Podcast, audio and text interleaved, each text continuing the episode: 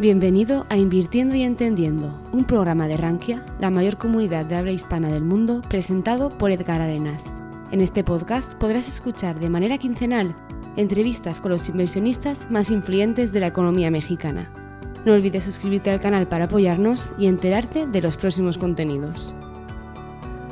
Hola, soy Edgar Arenas y en este capítulo 22 del podcast Invirtiendo y Entendiendo converso con Renan Ribeiro quien es un amplio conocedor en el mercado accionario mexicano especializado en dividendos. El dividendo es un derecho patrimonial que los inversionistas en acciones tienen. La gestión de portafolios de inversión puede ser altamente rentable cuando se potencializa la selección de títulos por dividendo. Y Renan así nos lo explica. Renan se declara como un inversionista ávido en aprender, pero también en compartir su conocimiento formado a lo largo de su vida académica y profesional que ha hecho desde que llegó a México, procedente de Brasil a través de un intercambio estudiantil. Desde el año 2018 creó la página de internet Dividendos México, al percibir que no había información disponible sobre los dividendos de las empresas listadas en la bolsa mexicana. El podcast Invirtiendo y Entendiendo de Rankia es un esfuerzo que se realiza para que los inversionistas puedan acceder a información que los ayude a tomar mejores decisiones de inversión. Entender para invertir. Bienvenidos. Sí, buenas tardes Edgar. Muchas gracias por la invitación. Pues es un gran honor estar aquí en un espacio donde personas ya muy importantes también ya estuvieron. Sí, eh, Renan, tú llegaste a México de Brasil. Tú eres de Río, de Río de Janeiro, ¿correcto? Sí. ¿Qué te trajo a México? Yo vine inicialmente eh, solo para hacer un intercambio, así como eh, mucha gente hace, ¿no? Y mucha gente se queda muy animada para hacer intercambio porque suele ser una experiencia así muy positiva. Entonces yo vine en septiembre de 2015 también con esa idea.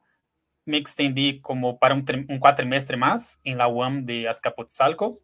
Tal vez alguno de ustedes de, de México la ubiquen. Entonces, de ahí yo empecé ya a trabajar y pues me extendí también en el, trabajo aquí en México, saqué mi permiso, empecé a invertir un poco más adelante y llegamos donde estamos hoy con la página de Dividendos México, que es como fue mi enfoque, como dijiste al inicio, ¿no? De invertir pensando más en dividendos e ingresos pasivos. Eh, ¿Qué estudiaste? ¿Qué estabas estudiando en, en Brasil y por qué elegiste México? ¿no? Yo estaba, estaba estudiando administración, ¿no? administración común de empresas, y vine para un intercambio ya como un poco después de la mitad de mi curso allá en Brasil. ¿Y cuál fue la otra pregunta, perdón? Ah, te decía, ¿por qué elegiste a, a México? ¿Qué, ¿Qué, qué, te atrajo? ¿no? Este, México, Brasil y México son países, además de ser eh, países hermanos en materia de, de, continentes, somos países latinos muy afines, nos gusta mucho el fútbol. ¿A ti te gusta el fútbol? Ya lo leí. ¿A, a quién le ibas o a quién le vas en Brasil? Eh, yo voy a Fluminense. Ok, ¿y en México? Me contrató a Marcelo actualmente. A Marcelo, ok. ¿Y, y en México a quién le vas? México, pues, a ningún equipo. no sí, quieres quedar mal con nadie, no, pero algún equipo te tiene que simpatizar, ¿no? ¿Qué dices? Este... No, ninguno. Yo ya fui para, para, decir que nunca fui a un partido, fui a un partido aquí de Pumas, eh, en el estadio de Seúl, ¿no? Estadio Olímpico. Ajá, pero perdió, es. yo creo que perdió para Tijuana, algo así. Ok, sí, estos Pumas últimamente no han andado muy, muy, bien. Este, oye, y, y, bueno, pues somos países muy afines, ¿no? Brasil y México. Es un, tenemos una, una, cultura muy, muy, muy parecida. Eh, ¿Qué fue lo que te atrajo a ti de, de venir a estudiar aquí al país? Pues yo siempre eh, intenté ser un poco curioso, principalmente ya un poco más adolescente, adulto. Entonces me interesaba mucho salir a otros lugares, tener otras, otras experiencias. Entonces, una de las posibilidades en ese momento, yo estudiando allá, y yo estudiaba en una ciudad que se llamaba Volta Redonda. Es como a hora de río, más o menos. Entonces, eh, nací también en una ciudad pequeña. Entonces, allá son como pequeñas ciudades, una cercana a otra, y hay grandes centros como aquí, ¿no? Como Río de Janeiro, São Paulo, grandes ciudades, y hay las ciudades que son más chiquitas, como municipios chiquitos. Entonces, me gustaría ir a lugares mayores y buscar nuevas ex. Y las oportunidades que yo tenía ahí dentro de la universidad eran algunas, digamos, pocas, y tenía la posibilidad de hacer intercambio. Entonces eso fue algo que me llamó mucho la atención. Yo intenté tres veces antes de venir a México. Intenté Argentina, Portugal y otro lugar que ni me acuerdo. Y como yo estaba participando en ese momento de como una especie de investigación en la universidad, como era un programa de investigación con beca, entonces salió un, un programa de intercambio solo para estudiantes que estaban participando de algún proyecto de beca dentro de la universidad. Entonces, obviamente, ahí se redució bastante el número de participantes, ¿no? Porque era una, universidad pública, entonces imagínense como, imagínense como la UNAM de México, ¿no? La UAM, mucha gente se puede candidatar. Entonces, yo participé en esa, en esa cuarta oportunidad y ahí fue cuando me preparé también más, preparé mejor mi, mi carta de, como de recomendación. Y por el país también me gustó porque ya sabíamos aunque no conocemos, pero tenemos esa idea de que México y Brasil ¿no? son como semejantes. Y el otro país que había intentado antes era Argentina, pero yo creo que me tocó un poco más de suerte y vine a México. Ya, ya, ya. Tú te viniste a México todavía sin tener este conocimiento, este, esta robustez de conocimiento en gestión patrimonial, pero llegas a México y te encuentras en un mercado que es más chiquito que el mercado brasileño. Hoy eh, por, poner un indicador, Brasil debe de estar gestionando más del 70% de su Producto Interno Bruto a través de fondos de inversión, que tal vez es el activo bursátil más democratizado que hay. Cuando en México, quitando las AFORES, no debemos de sobrepasar el 15%. Son mercados, eh, aunque eh, podríamos pensar que, son parecidos. Brasil es muchísimo más grande que, que, México. A, la distancia, ya después de haber vivido tanto tiempo aquí en México, ¿qué similitudes encuentras y qué, en, en qué cosas no nos parecemos entre el mercado bursátil de Brasil y el mexicano? Como semejanzas y diferencias.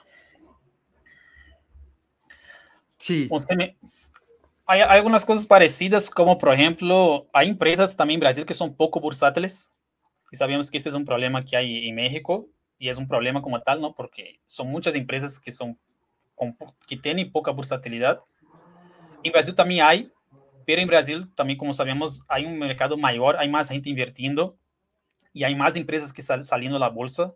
En 2022 yo creo que no salió ninguna, sí, no, si mi, mi memoria no falla, pero en 2020 y 2021 salieron muchas y también, si mi memoria no falla, allá tiene más de 400 empresas. Entonces, algunas diferencias tal vez que allá está más desarrollado el mercado como tal.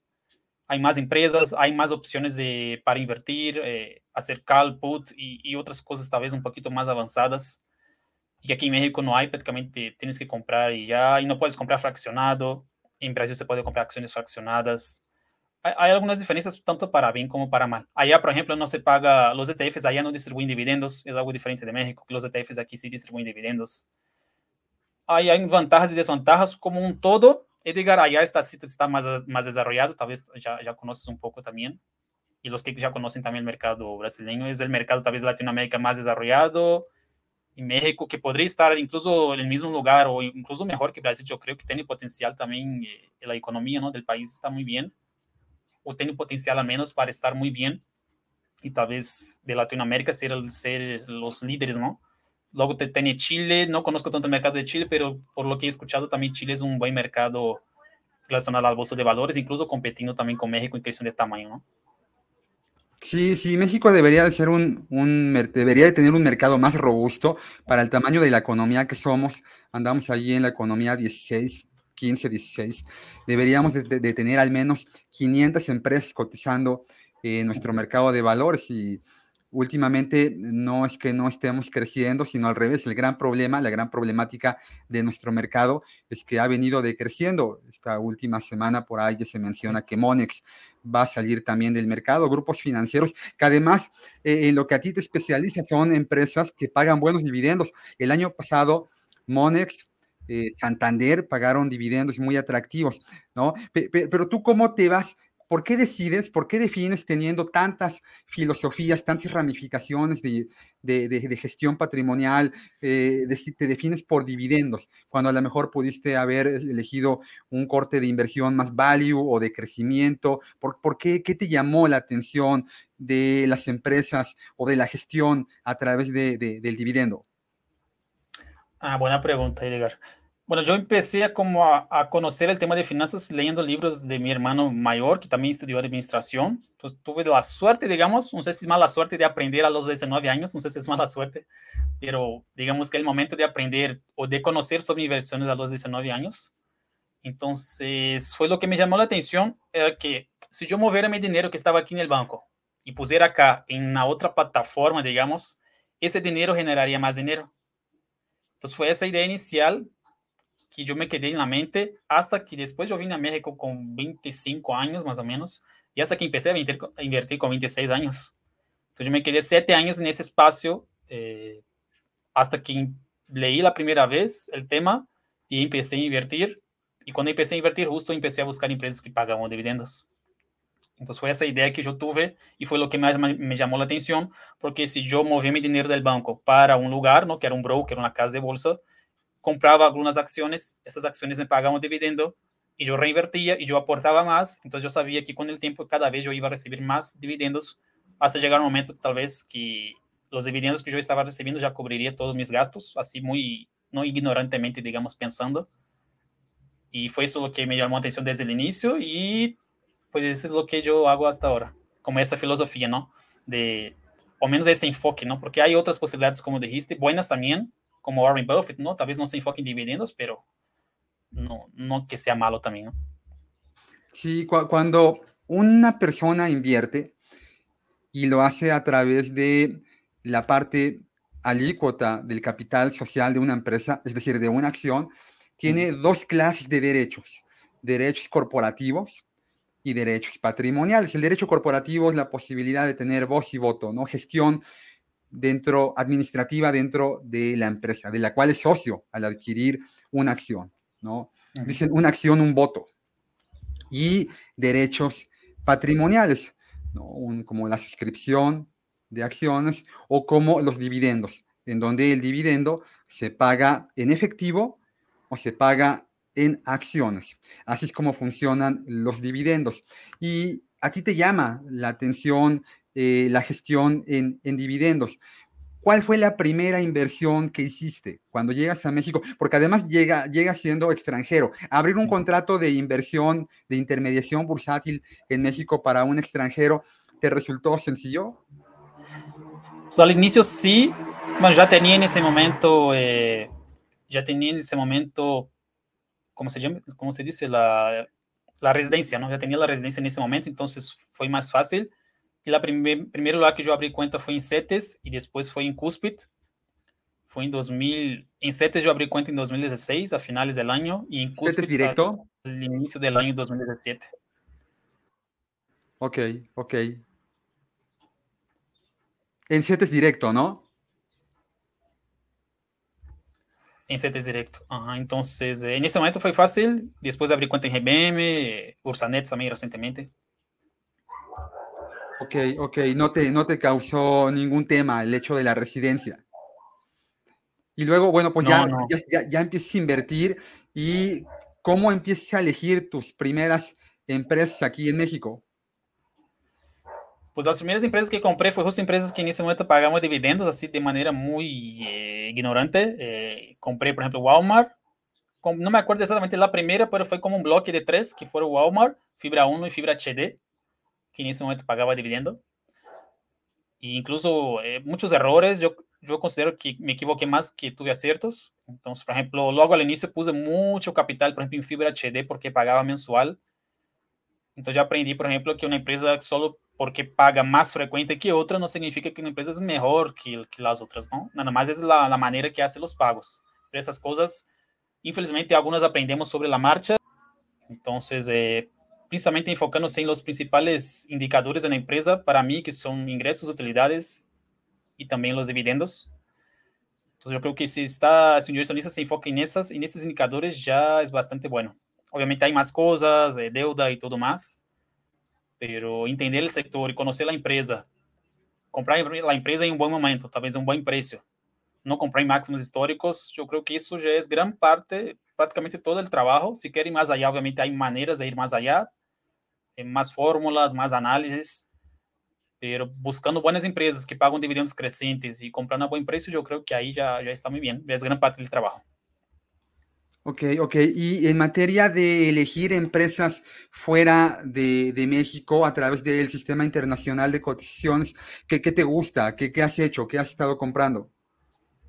Y actualmente no tengo ninguna empresa fuera de México, puras empresas mexicanas, eh, por algunos motivos, eh, principalmente los impuestos, porque hay que pagar muchas veces más impuestos cuando recibimos dividendos eh, extranjeros, aunque tengamos el formato para pagar menos, eh, menos impuestos en los dividendos, precios más baratos también y múltiplos más bajos.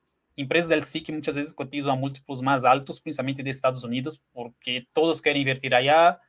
Entonces, naturalmente, hay una expectativa del mercado también que las empresas de allá crezcan más y casi siempre, incluso empresas que son muy defensivas como Johnson Johnson, Procter Gamble, esas empresas que ya no crecen tanto como antes, aún así elas siguen cotizando como si fuera Walmart aquí de México, Walmart México, que cotiza múltiplos arriba de 20 veces, ¿no? Un precio de utilidad arriba de 20 veces.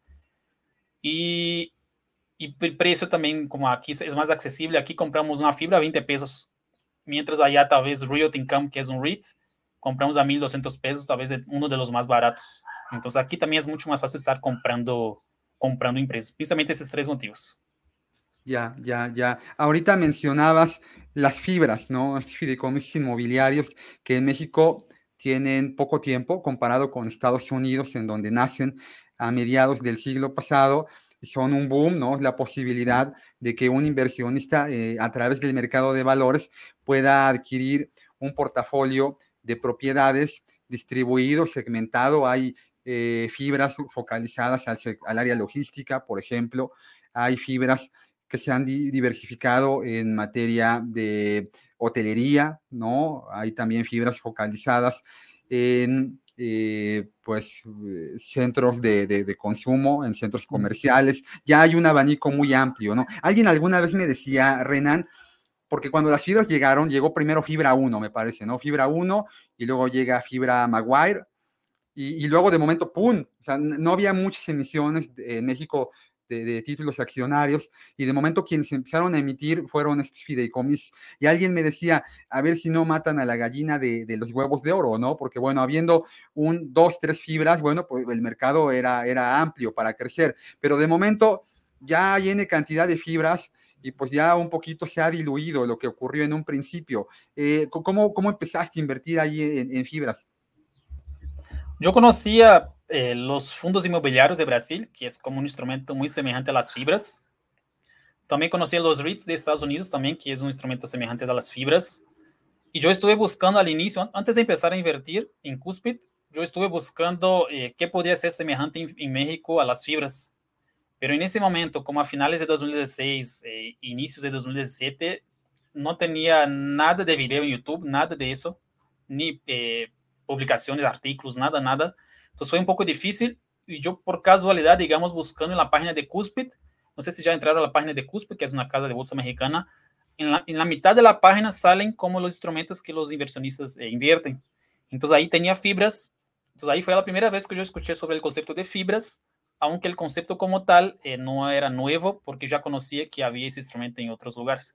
Nada más fue ahí que yo conocí fibras y yo dije, ah, no, pues es eso, ¿no? Hay fideicomisos de bienes raíces y fui buscando y fui ya ahí poco a poco entendiendo cómo, cómo funcionaba. ¿Cuál fue la primera que compraste? ¿Te acuerdas? O fue fibra 1 o fibra HD, una de las dos, pero como compré como juntas, digamos.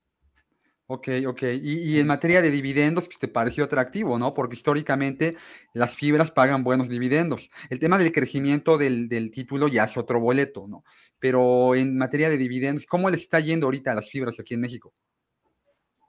Pues todo depende del precio, Edgar. Entonces, así como otras empresas, eh, todo depende del precio. Entonces, quien compró eh, fibra 1 a 16 pesos en la pandemia, 2021, eh, tiene un dividendo ahora de más de 2 pesos por cada título, entonces ese es un más de 10%.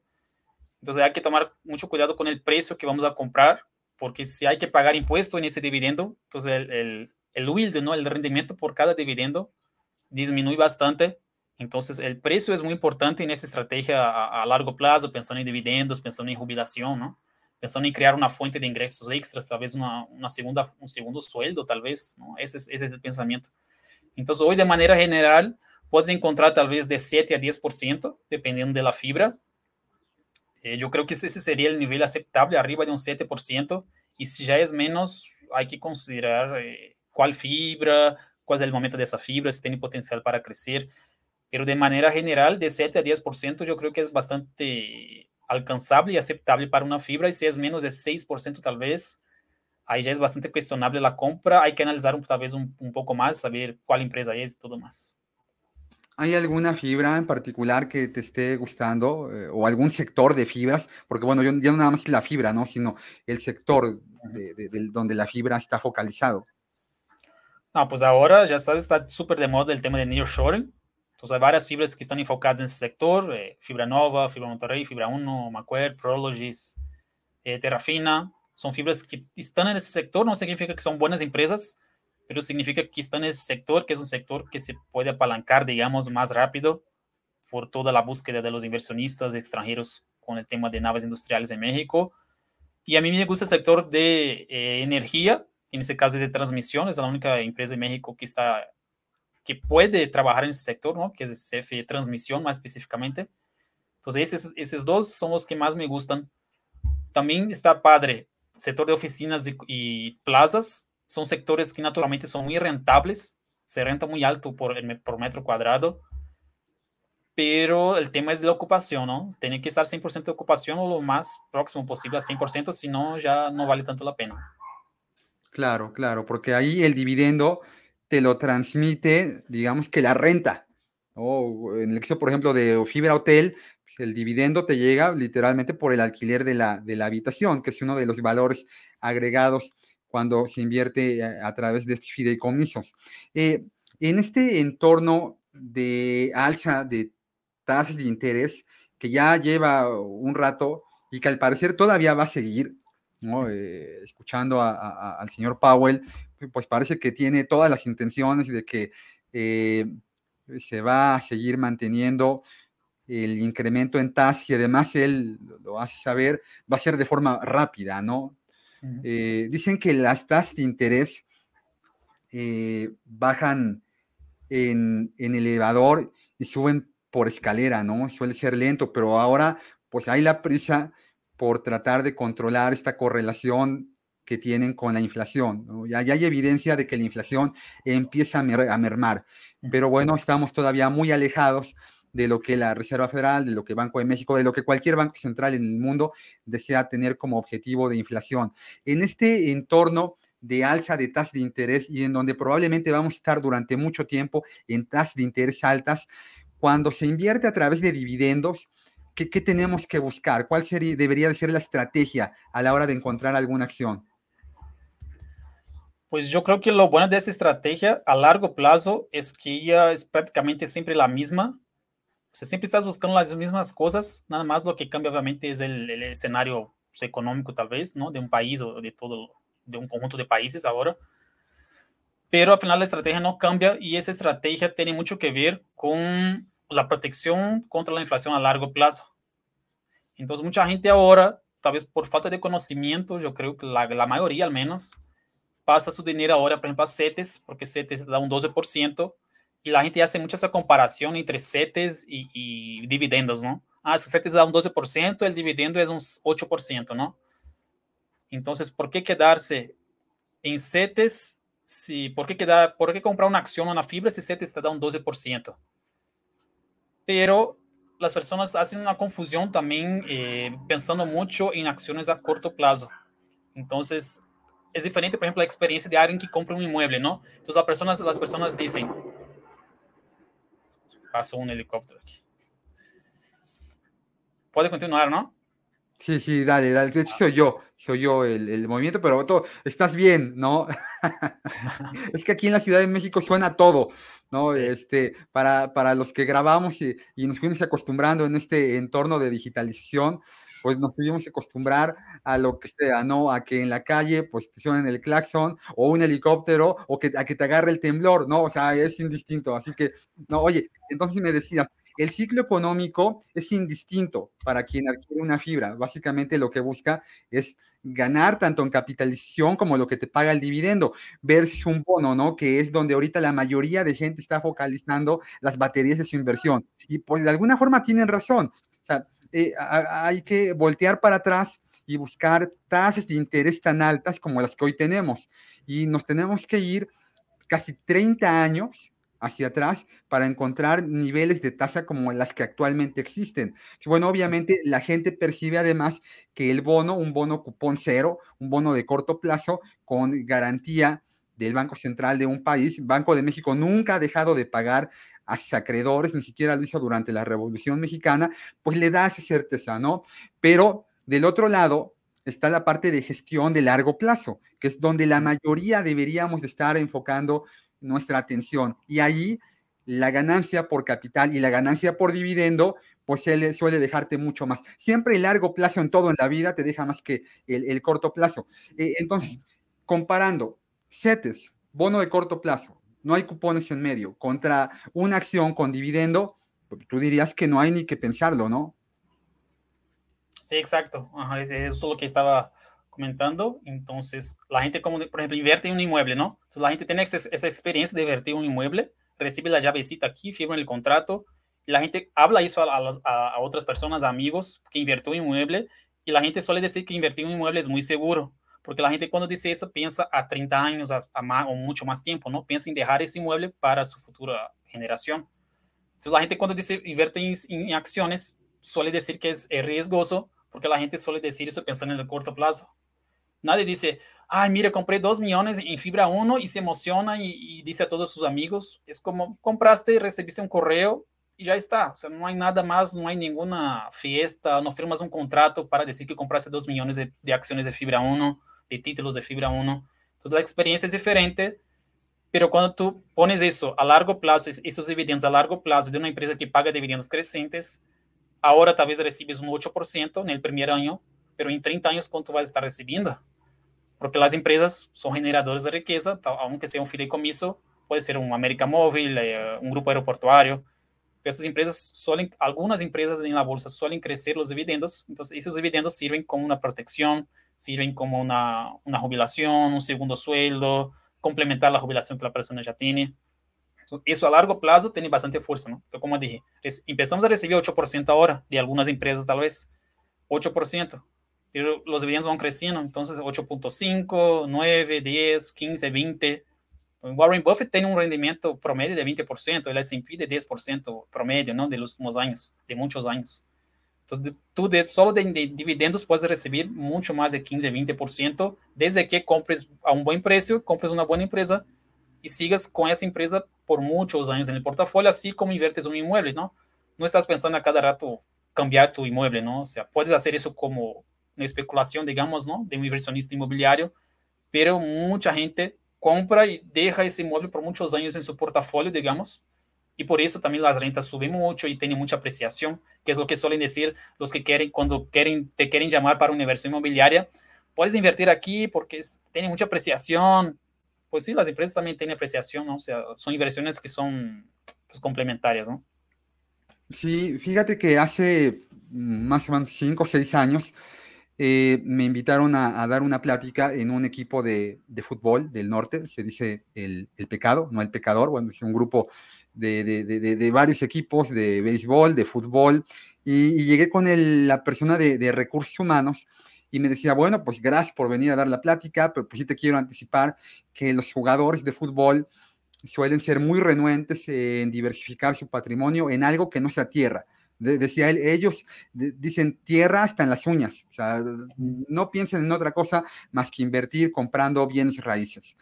Eh, y eso tiene que ver mucho con que además él me explicaba que eh, la gestión patrimonial de, un jugador de fútbol suele pasar mucho por la esposa. Decía incluso que cuando se sentaban a negociar el, el nuevo sueldo o la recontratación del jugador, en muchos casos la que se sentaba ahí independientemente del representante, era la esposa. bueno, ahí estaban los tres, representante, jugador y esposa. Y la que tenía el mando más alto de todos, pues como debe de ser, pues, es la esposa. los que estamos casados entendemos perfectamente el concepto de mando alto. Bueno, ahí aplica perfectamente.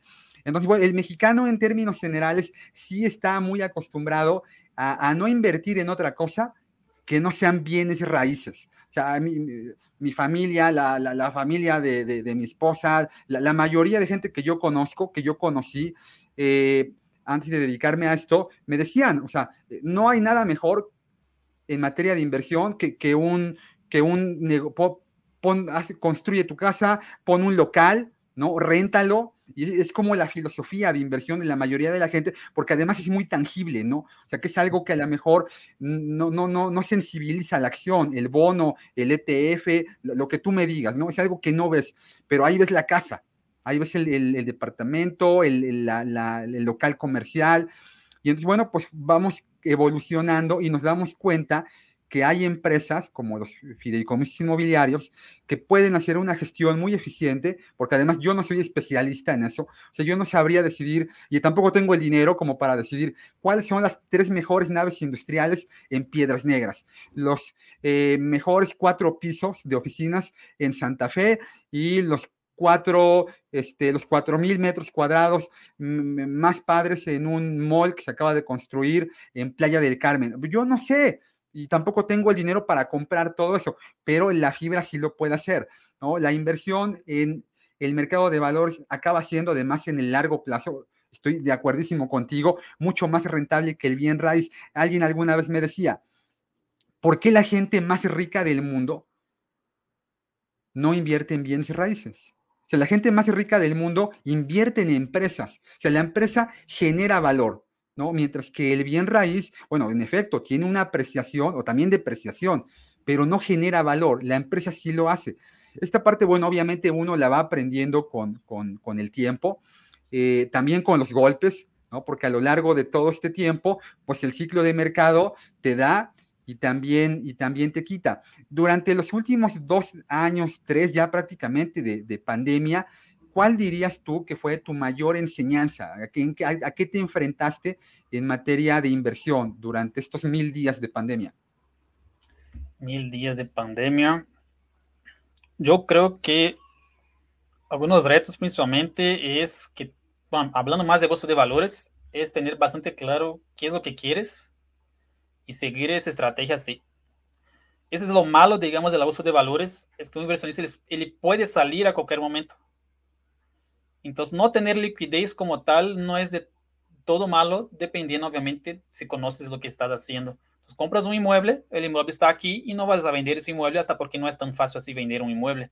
Entonces, con las acciones es muy fácil eh, cambiar de idea. Entonces, yo soy muy así de, cambiar de idea, quiero hacer cada hora una cosa. Entonces, eso me perjudicó, mucho en, ese tema de comprar y después vender y después recomprar. Entonces, sabemos que eso no, no suele ser bueno en la bolsa de valores entonces, dentro de esa estrategia más pasiva, digamos, de, al menos enfocada en dividendos, es comprar barato y mantener esa empresa mientras sea buena.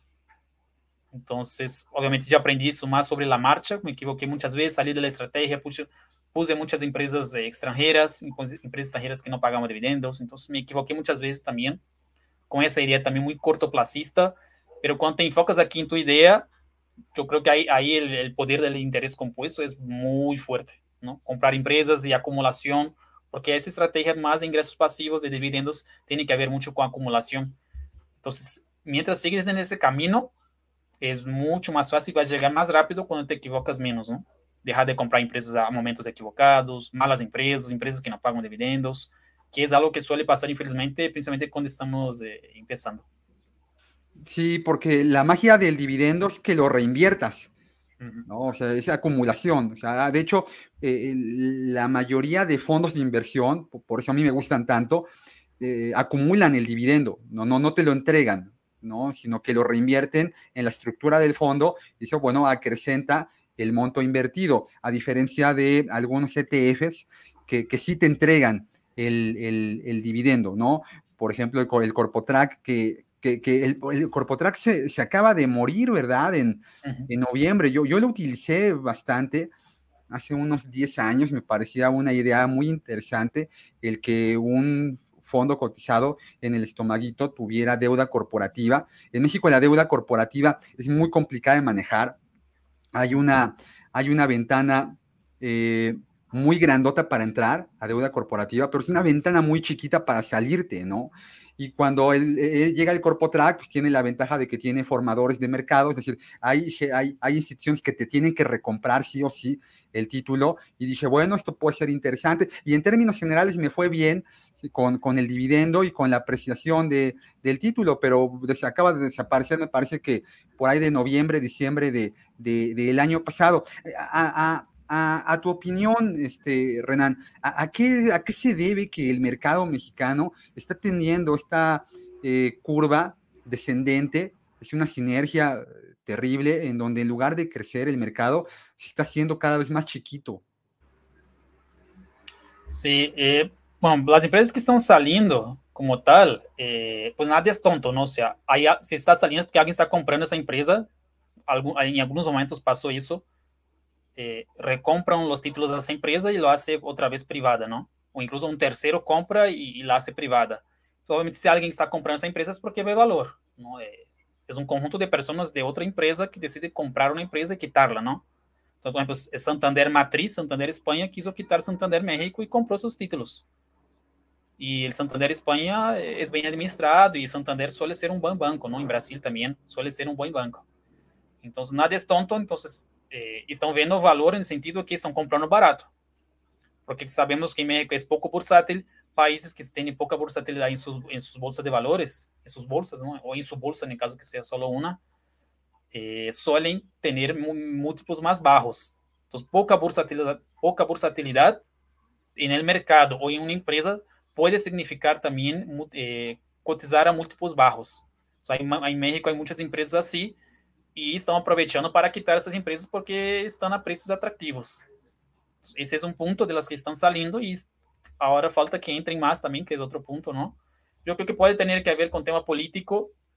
Eh, no voy a entrar en tema de política, ni me gusta tanto estar hablando de, de política, pero muchas veces, eh, no sé si, si, es algo eh, mundial, pero partidos de Latinoamérica que son de izquierda, luego empresarios tal vez no les guste temas así, que son partidos de izquierda, prefieren partidos de derecha, entonces, hay, hay, temas políticos, también sabemos que obviamente hay mucho tema político en varias decisiones así importantes, ¿no? Ah, ¿dónde va a estar Tesla? ¿Dónde va a estar la, la planta de Tesla? Pues, obviamente ya entra el tema político. Eh, entonces puede tener muchos temas que ver con falta de, de, empresas entrando, porque sabemos que hay muchas empresas que tienen potencial, luego los trámites tal vez parece que tardan mucho en México, no conozco tanto de esa parte, pero por lo que he leído, parece que tarda mucho y puede ser un, muy costosos todos esos trámites. Entonces, la empresa empieza hoy, eh, marzo de 2023, pero hasta octubre va a salir en la bolsa, tal vez perdió el timing, ¿no? Tal vez ahora sea el mejor momento entre marzo y abril, pero no en octubre. Entonces, me parece también que ya vi también con Viva, con María Arisa, que están viendo posibilidades de eh, hacer más corto ese plazo de salida. Entonces, cualquier movimiento en esa parte, independientemente del partido político, cualquier movimiento en esa parte, yo creo que ayuda, pero tienen que ver que está mal, ¿no? O sea, como tienen que autocuestionarse, pues no sale ninguna porque no sale ninguna. O sea, aquí estamos haciendo mal, ¿no? Yo, yo, creo que hay mucha gente ahí que tal vez podría hacer algo y son los que tienen poder tal vez para cambiar algo, ¿no? En, en todo ese sistema. Ahora, la falta de bursatilidad de los títulos va directamente con el, contra el inversionista.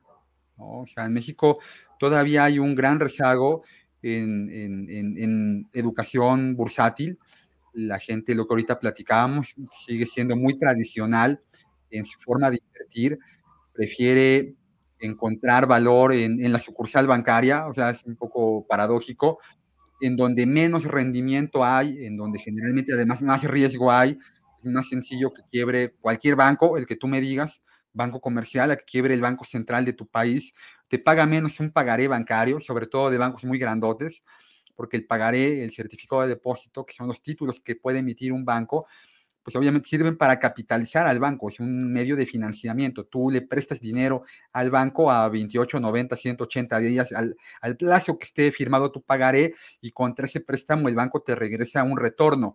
Bueno, mientras más grande es el banco, pues menos necesidad tiene de capitalización. Hay bancos más chiquitos que, bueno, pues sí necesitan capitalizarse de forma urgente y a sobretasas muy altas. Ahí la sobretasa te dice el nivel de riesgo que tiene el banco al que le estás prestando dinero. Y ahí, ahorita que platicábamos de pandemia, se me viene a la mente, por ejemplo, Banco Ahorro FAMSA, otro banco por ahí que también fue un cadáver dentro del, dentro del ropero fue Banco Accendo, se llamaba. Este, y bueno, pues estaban captando a 100, 200 puntos base arriba de la tasa libre de riesgo, que es el bono de corto plazo en México. Y todos los que nos dedicamos a esto decíamos, ¿por qué lo están haciendo? Pues lo están haciendo porque su nivel de capitalización es muy chiquito y necesitan capitalizarse rápido, ¿no? Pero bueno, ahí, ahí sucede eso. Yo creo que es una de las grandes moralejas que, nos deja la, pandemia. Tomar decisiones de, de forma... Eh, pues eh, menos emocional, porque mm, sucede, ¿no? Que cuando las cosas están peor es cuando queremos actuar y ahí pues tenemos un poco que acudir a la, a economía de, del comportamiento, ¿no? Cuando somos más eficientes, pues cuando tomamos las decisiones con más calma. Y el dinero suele estresarnos mucho. De hecho, el, la principal causa de estrés en México no es la salud, no es la familia, es, es, el dinero. Bueno, pues gestionar el dinero en un entorno como el que hemos vivido en los últimos mil días, pues ha sido muy complejo. ¿Cuál, cuál eh, en estos mil días o en, en, general, desde que tú llegaste a México a invertir, cuál dirías que fue tu mejor inversión? ¿En qué invertiste? ¿Y cuál fue tu peor inversión? Mejor, peor inversión. Pues yo creo que la mejor inversión fue haberme quedado, empezando a trabajar aquí y también haber abierto la mente tanto para inversiones como a negocios. Entonces, como invertir en esa parte de tanto inversiones como tal, o sea, invertir en inversiones, digamos, y negocios también. Yo, a, a, mí me gusta mucho invertir en negocios, o sea, yo tengo mis negocios hoy. Eh, hace casi dos años empecé a salir de mi último empleo y empecé a tener mis negocios. Entonces, todo el tema de negocios me gusta y yo creo que tal vez mi mejor inversión haya sido apostar, digamos, en mí mismo, en mis negocios. Y la peor, la peor en términos de dinero que haya perdido fue invertir en empresas del SIC. Esa fue la peor, sin duda. Y no sé si hay otra que sea muy mala, ¿Qué, qué empresa del SIC, con, con, qué empresa del SIC te fue, te fue mal? Algunas empresas como PayPal, Mercado Libre, eh, Google, buenas empresas, pero compradas a momentos equivocados, en momentos equivocados. Entonces, en términos financieros, que ay, perdí dinero con eso y podría haber hecho diferente, así, porque de otros tipos de inversiones, no. Ya, ya. ¿Qué, qué opinas de, de, los fondos de inversión? ¿Te, ¿Te, gustan? ¿Inviertes en ellos? Tengo fondos de inversión de deuda que utilizo en GBM, que es la casa de bolsa que más tengo en inversión ahora, pero la utilizo más como el de liquidez diaria, porque pensando en una estrategia de, de dividendos, de ingresos pasivos, los fondos de inversión para mí no son la mejor opción. Yo prefiero en ese caso, pensando en esa estrategia específicamente, específicamente yo prefiero invertir directamente en las empresas porque yo creo que hay mayor potencial tanto de crecimiento en dividendos como de plusvalía. Entonces, esa estrategia tiene muchos beneficios eh, y me gusta seguirla porque uno de los conceptos es que no necesites vender tu, tu patrimonio en, en, determinado momento para poder vivir o sobrevivir, ¿no? Entonces yo tengo aquí 5 millones de patrimonio en Tesla hoy. No cambia nada ni para mí ni para nadie. Entonces Edgar tiene 5 millones de patrimonio en Tesla o sea, tu vida va a ser exactamente la misma. O sea, no vas, no vas a vivir en una casa mejor, no vas a viajar a un lugar mejor porque tienes 5 millones en Tesla. Tendrías que vender Tesla para disfrutar de lo que tienes. Ese concepto no me gusta de tener que deshacerme del patrimonio, entonces yo prefiero tener 5 millones en empresas que pagan dividendos y tal vez esos 5 millones de recibir 10, 20, 30% en dividendos a lo largo del tiempo, obviamente, y no estar vender el patrimonio que yo tengo. Entonces, dentro de ese concepto, por ejemplo, no está invertir empresas que no pagam dividendos ou empresas que pagam muito poucos dividendos, como Apple, Microsoft.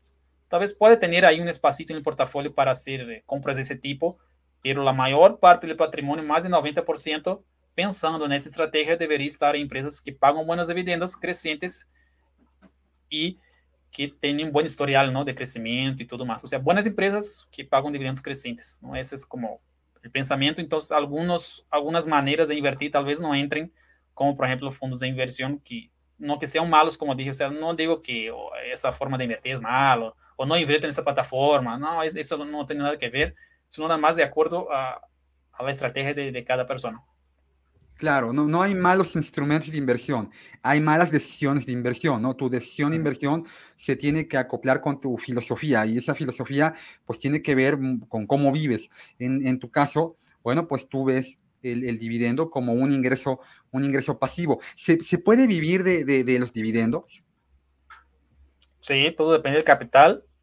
Y, y, lo bueno, por ejemplo, yo hice una publicación reciente también, por ejemplo, en mi página de dividendos, que es cuántos títulos necesitas tener de una empresa para recibir eh, tal monto, ¿no? Para recibir, por ejemplo, 12 mil pesos al año, que es mil pesos al mes en promedio, o para recibir 60 mil pesos al año, que en promedio son 5 mil pesos. Entonces, cuando haces ese ejercicio, sabes que el juego es acumulación. O necesitas tener tantos mil títulos, probablemente 5 mil, mil, 3 mil, 10 mil, dependiendo de la empresa, del precio y del dividendo.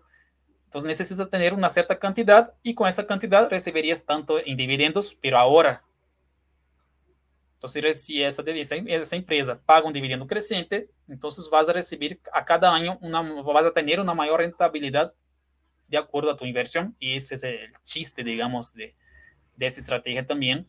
Es a cada año aumenta tu rentabilidad. Entonces, difícilmente vamos a encontrar instrumentos que en algún momento te va a generar un 30, 40% anual de pura rentabilidad ya después de impuestos. Eso es bastante difícil. Ni Warren Buffett, tal vez en sus mejores años, tal vez consiga generar eso, 30, 40%. Pero agarrar uma empresa que paga um 10, 12% e cresce talvez um 5 a 8% anual seu dividendo, em 20 anos é possível. Ser um inversionista comum, sem tanto conhecimento de inversões como Warren Buffett, ou Peter Lynch, ou qualquer outro inversionista famoso, sem tanto conhecimento, em 20 anos ele pode ter um rendimento maior que o maior inversionista do mundo, desde que haga uma boa compra e mantenha essa empresa de 20 a 40 anos, talvez, em seu portfólio, que é um período que vamos a chegar, a menos que passe algo, um acidente ou algo, y es un periodo que la gente ya invierte, porque cuando la gente invierte en bienes raíces, ¿no? Compra un inmueble, la gente ya tiene ese pensamiento de invertir pensando en 30 años. Entonces es algo que ya las personas ya hacen, nada más que no tiene esa visión todavía. Yo creo que dentro de la bolsa de valores la gente es muy como cortoplacista, ¿no? Sí, es, es eh, un, un, sesgo de latinoamericano en general, ¿no? De, de, somos, nos gusta la vida eh, más, más eh, rápida y además tiene un poco que ver con que hasta hace poco tiempo, entre, entrecomillándolo, el, el, el, el, latino, en general, en todo el mundo vivíamos poco. Este, uh -huh. El ser humano en el último siglo ha prácticamente duplicado el tiempo, su tiempo de vida y además su calidad de vida. Bueno, ahora yo nada más es sobrevivir, sino que además tienes la capacidad de, de disfrutar lo que, lo que sembraste en, en, en años previos. Mm, eh, cuando, cuando tú hablas de dividendos, eh, el dividendo no es, un, no es una obligación. O sea, la empresa no está obligada a pagarte un dividendo si tú eres tenedor de una acción. Es algo que definen a través de una asamblea y dicen cuánto se va a pagar de dividendo y esto puede ser de forma trimestral o, o, no pagarlo, ¿no? Pero para las empresas que sí lo pagan, para que tengamos una idea en México de quienes pagan buenos dividendos, cuáles serían las cinco empresas top que, que en, este, en este listado. ¿De las que pago más dividendos? Más El año alto? pasado, por ejemplo. Yo, yo hago listas de ese tipo eh, cuando hago publicaciones, por ejemplo, pero es muy peligroso porque si yo te hago una lista de las cinco mayores, probablemente van a entrar empresas que no suelen pagar dividendos altos, pero están momentáneamente en esa lista de las cinco. Entonces, ¿eso por qué pasa? Porque la empresa en algún momento ela puede decidir pagar un dividendo alto, ¿no? Como comentaste de Monex, pasó, por ejemplo, Médica Sur el año pasado fue la que más pagó, pero Médica Sur no tiene un historial de pagos fuertes de dividendo, hasta, hasta porque pagó como 60% en dividendo, eso no es eh, sostenible, ¿no? Paga 60% en dividendo. Entonces, una lista de las cinco que pagan más, tal vez sería mejor una lista de las cinco que pagan más de una manera más constante, tal vez, que una lista de las, que sí, las cinco del año 2022 que pagaron más, porque pueden entrar ahí empresas que momentáneamente, por algo, por algún motivo, hizo un pago muy alto. Claro, de manera porque... general, yo creo que para quien está empezando en México hoy, fibras está muy bueno. Entonces, incluso yo recomiendo empezar por fibras porque es más fácil entender, como dijimos, ¿no? La cultura del pueblo es invertir en inmuebles, ¿no? En, en bien raíz. Entonces, naturalmente ya es más fácil para entender. Y es más fácil para entender el negocio porque es un negocio, es un edificio que recibe una renta, ¿no? Está un inquilino aquí y recibe renta. Entonces, eso es muy fácil para entender. Es más fácil tal vez para entender, para hacer un análisis. Las fibras de manera general, yo recomiendo empezar por ahí, que ya pagan dividiendo muy alto. Incluso hay una fibra de hipotecas en México, ¿no? Que es FIPO.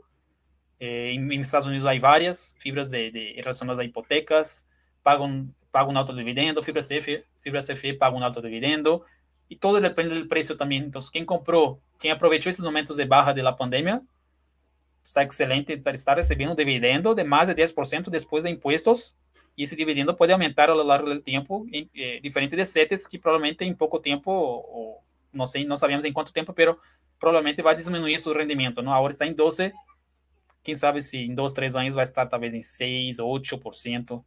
Então, esse é o chiste aqui, a gente pensa muito a curto prazo, o que não está mal para alguns movimentos de tu inversão, pero nada mais ter em conta que estás invertindo e recebendo um 12, não te convém se em três anos vai estar recebendo um 6%. Claro, claro, porque la inversión eh, en acciones es una inversión de largo plazo. ¿no? La, la, la, aunque hay quien hace day trading y está bien, hacer stock picking y entras y sales, pero es muy complicado ganarle al mercado. Más o menos de cada 100 personas que hacen su portafolio de inversión y lo están gestionando de forma activa, eh, cinco personas quedan por arriba del índice de referencia y el restante de los mortales pues mejor buscamos opciones que nos puedan generar patrimonio en, en, el largo plazo, porque además sí es funcional. O sea, Warren Buffett eh, es una persona que se volvió muy rica por el interés compuesto. O sea, si quitamos la variable tiempo, pues, a lo mejor igual y sería tendría la misma riqueza que cualquiera de nosotros, pero bueno, cuando él llega a los 60 años, a partir de ahí él genera más del 90% de la riqueza que ahora tiene, él tiene ya más de 90 años. También eso ha ayudado, ¿no? Cuando hablamos de interés compuesto y empieza a aumentar capitalizaciones, periodos, te das cuenta de que pues, se vuelve una, una masa crítica muy grande. Albert Einstein decía que el interés compuesto es la fuerza más poderosa del universo. Quiere decir, a quien no lo conoce lo paga y quien lo conoce pues, lo cobra, ¿no? Y nosotros se trata de esto, de que lo conozcamos para que la gente que nos ve y nos escucha entienda de qué lado deben de estar, de los que lo pagan o de los que lo cobran.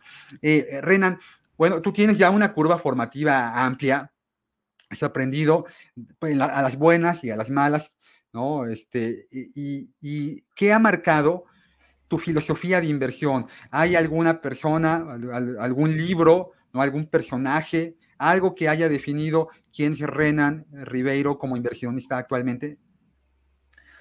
Yo creo que muchos, porque nunca tuve un mentor así, e infelizmente, no, yo creo que quien tiene la oportunidad, pues excelente pero nunca tuve alguien cercano a mí para estar preguntando, para sacar dudas. Entonces, realmente mi mentor fue mi, curiosidad, estar buscando información, de ir un paso más allá y, ser curioso. Realmente yo creo que ese fue mi mentoría ahí tal vez.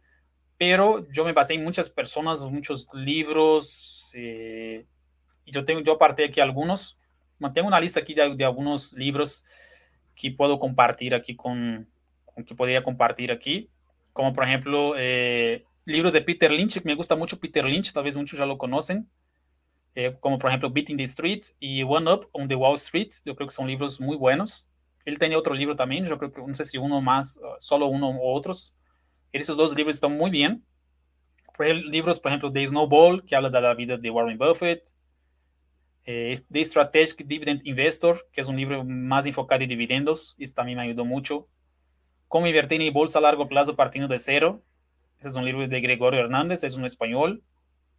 Y tengo dos libros de REITs, que es The Intelligent REIT Investor, también bueno. Y The Complete Guide to Invest in REITs, también es bastante bueno. Y fue así, por ejemplo, que empecé a cómo analizar una fibra, por ejemplo. ¿no? Si en 2017 no tenían ningún contenido en Internet, pues cómo empezar a, a estudiar, estudiando mercados que ya están más avanzados. Yo tengo libros en portugués, tengo los libros en español, tengo los libros en inglés. La mayoría de inversiones está en inglés.